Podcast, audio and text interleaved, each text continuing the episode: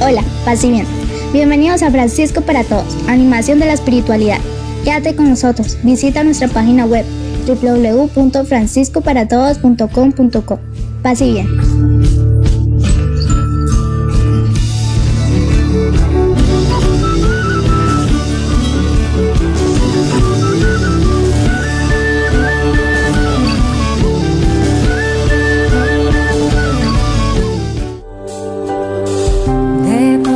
corazón te ando buscando. Y como un tesoro tu palabra guardo. Y llevo grabada firme tu promesa. De mi vida Señor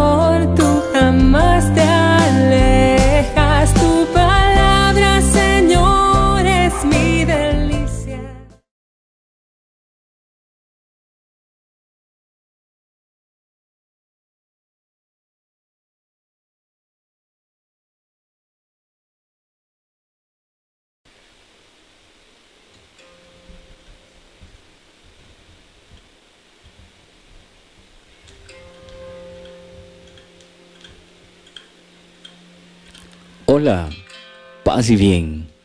Aquí iniciamos. Tu palabra es vida.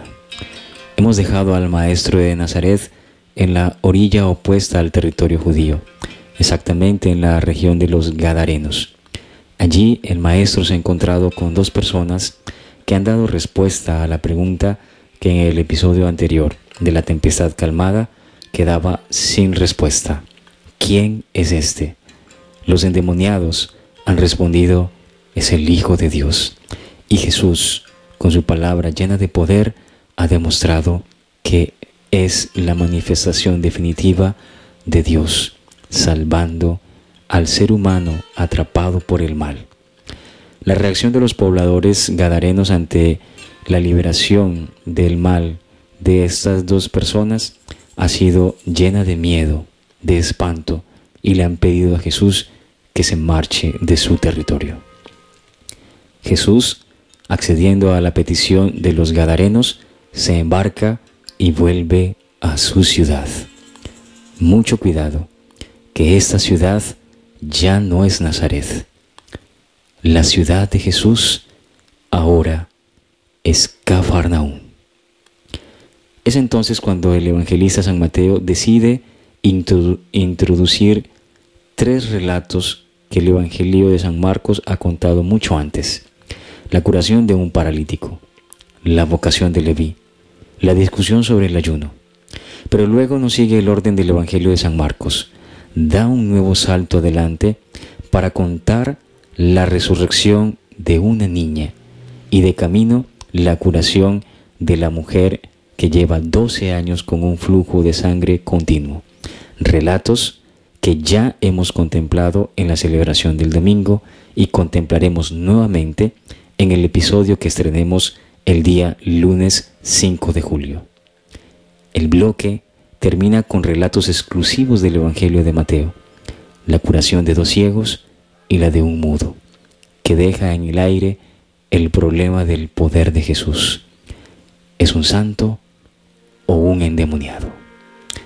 Aquí Iniciamos. De todo corazón te ando buscando. Y como un tesoro tu palabra guardo. Y llevo grabada firme tu promesa. De mi vida, Señor, tú jamás te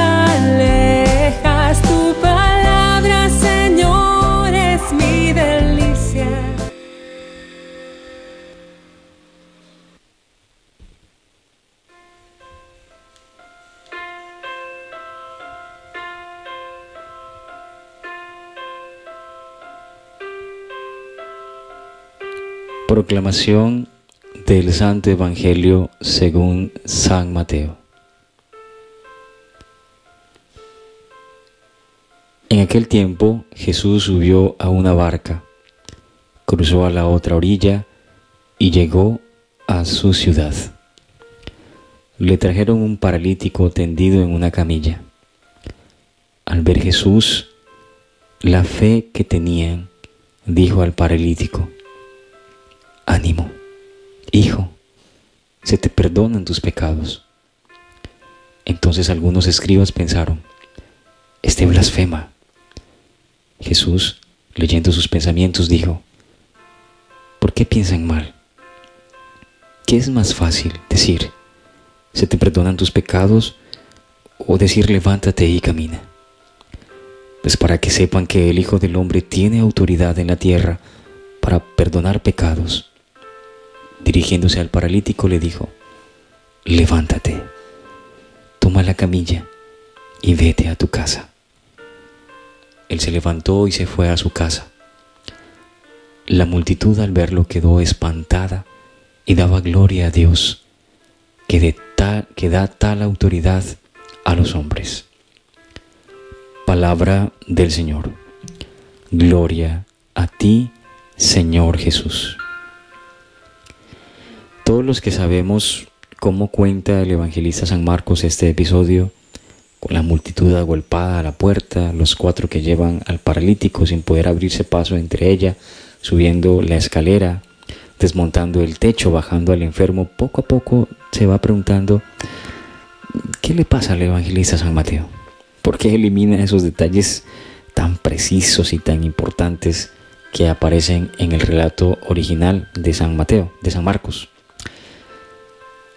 El evangelista San Mateo está ya cansado de justificar su postura. Todo eso es secundario, distrae la atención. Al final, la gente solo recuerda lo de la escalera y el techo. Por eso, San Mateo eliminará la aglomeración de gente y la dificultad de llevar al enfermo. Le trajeron un paralítico tendido en una camilla y punto. Con eso basta. Pero el evangelista San Mateo mantiene casi al pie de la letra lo que dice el Evangelio de San Marcos, porque eso sí es importante. Al ver Jesús, la fe que tenían, dijo al paralítico, ánimo, hijo, tus pecados te son perdonados. Solo se ha permitido algo raro en él, añadir una palabra cariñosa, ánimo. Antes de ponerlo por escrito, el evangelista San Mateo ha contado a menudo este episodio. Una vez al terminar la introducción, seguramente se preguntó, ¿qué es lo que más les ha impresionado?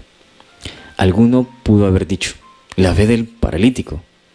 Entonces el evangelista San Mateo pudo haber sonreído y entonces se da la oportunidad de volver a leer las palabras. Al ver Jesús, la fe que tenían y luego San Mateo guarda un momento de silencio. El mismo que había intervenido se corrigió. El que tiene fe no es el paralítico, son los que lo llevan. Mateo les ha comentado a veces que muchos de ellos, antes de convertirse, eran como paralíticos, incapaces de llegar hasta Jesús. Pero hubo personas, la esposa, un amigo, un hijo que tenía fe en Jesús y los llevaron hasta Él. La historia del paralítico es actual. Y cuanto más escaleras y tejados se eliminen, más actual. El evangelista San Mateo estas cosas las dice en las reuniones, pero no las escribe. El que tenga oídos para oír, que oiga. Por otro lado, el otro gran mensaje del relato es el poder de Jesús, que da un nuevo paso adelante. Se ha manifestado sobre la enfermedad, la naturaleza, los demonios más violentos y ahora sobre un enemigo poderoso, el pecado. Tus pecados te son perdonados. En vez de curar inmediatamente al paralítico, provoca la polémica con sus palabras. Para ello recoge dos elementos de la mentalidad popular. La primera, la enfermedad es consecuencia del pecado. Eso está en la mentalidad de la gente de ayer y me sospecho que también de la de hoy. Lo segundo, el pecado solo puede perdonarlo Dios. En contra de lo que Jesús dice en otros casos, aquí acepta lo primero para negar lo segundo, provocando el escándalo. La reacción de los escribas resulta extraña. ¿Por qué se escandalizan y acusan a Jesús de blasfemo? Por entonces se consideraba blasfemo al que pronunciaba expresamente el nombre de Dios. Pero algunos pensaban que también era blasfemo quien se atribuía poderes que solo competen a Dios, como el perdón de los pecados. En la mentalidad del Antiguo Testamento, solo Dios puede perdonar, aunque comunica su perdón a través de un profeta. Por ejemplo, después del adulterio con Bexabé y del asesinato de Urias, el profeta Natán dice a David, el Señor ha perdonado ya tu pecado, no morirás. También Juan Bautista bautizaba para que se perdonasen los pecados. Entonces, ¿qué hay de diferente en la postura de Jesús? ¿No actúa como un profeta que comunica al paralítico el perdón? Los escribas captan el auténtico sentido de las palabras de Jesús. No se limita a comunicar algo que, que sabe, perdona en virtud de un poder propio. Jesús, para demostrar que lo tiene, plantea un problema cargado de ironía. Supongamos dos cosas imposibles para un hombre. Perdonar los pecados y curar a un paralítico. Solo puede usar la palabra. ¿Qué es más fácil entonces? Decir, yo te perdono o decir, levántate y anda. Lo fácil es decir, yo te perdono. Nadie puede controlar si está perdonado o no. Lo difícil es curarlo. Eso exige una prueba que no se presta a engaño. Jesús está de acuerdo y demuestra que puede lo más fácil, perdonar los pecados, haciendo lo que parece más difícil, curar a un paralítico. Aparece por segunda vez la expresión Hijo del Hombre, aportando un dato nuevo. Antes se dijo que no tenía dónde reclinar la cabeza, ¿lo recuerdan? Ahora, el Hijo del Hombre tiene autoridad para perdonar pecados. ¿Cómo pueden darse en él aspectos tan distintos? No, no debemos precipitar la respuesta, sino seguir acumulando los datos. El paralítico se levanta y se va demostrando el poder de Jesús, pero no cumple la orden de llevarse la camilla. Mateo quizá piensa que ya no la necesita. El relato termina con una constatación exclusiva del Evangelio de San Mateo. La multitud al verlo quedó atemorizada y daba gloria a Dios por haber dado tal autoridad a los hombres. Lo lógico sería dar gloria a Dios por el poder que ha dado a Jesús. Sin embargo, el poder de perdonar los pecados se ha dado a los hombres. Parece tratarse de una referencia al perdón dentro de la comunidad cristiana. Mateo ha eliminado a la multitud al comienzo. No quería aglomeraciones. Ahora, cuando ha acontecido el milagro, indica el temor sagrado que la embarga y la mueve a la multitud a dar gloria a Dios. A la luz, hermanos y hermanas, de esta enseñanza del Maestro de Nazaret, dos implicaciones para nuestra vida hoy.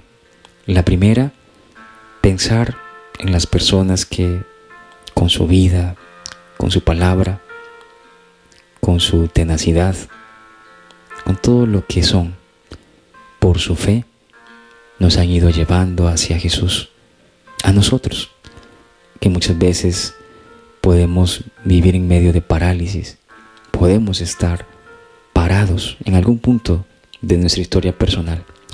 Y ellos, esas personas, con su palabra, con su manera de ser, con sus exigencias, nos han ido llevando hacia el Maestro de Nazaret. La segunda implicación, dar gracias a Dios en este día, porque ha dado tal autoridad a los hombres, la autoridad del perdón. El perdón de Dios se da a través de los gestos compasivos de las personas. Dios es quien obra el perdón, pero lo realiza a través de nuestras acciones compasivas en favor de los demás. Que en este y todos los días recuerdes que el perdón de Dios se realiza a través de tus acciones de misericordia. Y recuerda, como lo dice el hermano Francisco, seguro que en orar como Francisco en algún momento nos lo enseñarán, que no se aparte nadie de tu presencia sin haber contemplado en tu rostro, en tu mirada, la misericordia, si la pide. Y si no la pide, estás, estés siempre dispuesto a brindársela. Que la gracia del Señor esté con todo su pueblo. No olviden, queridos hermanos y hermanas, en momento del día que ustedes tengan para orar, de orar por nuestro hermano Nelson Tobar y todos los hermanos capitulares que se encuentran en Roma para iniciar el capítulo general de la Orden de los Hermanos Menores. Paz y bien.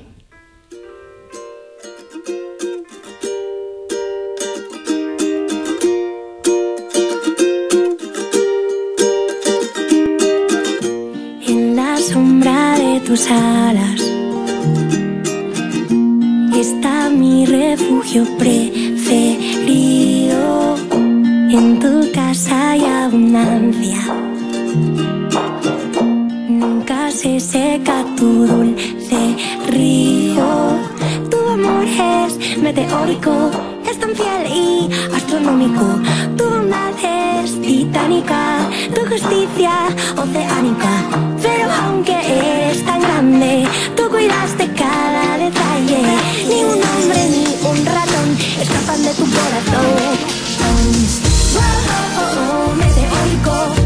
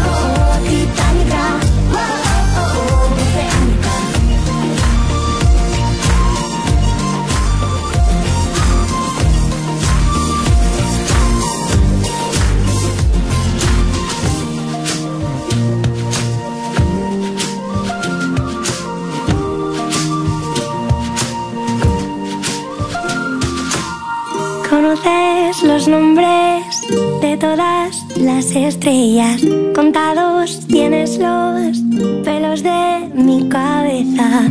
Conoces los nombres de todas las estrellas, contados tienes los pelos de mi cabeza.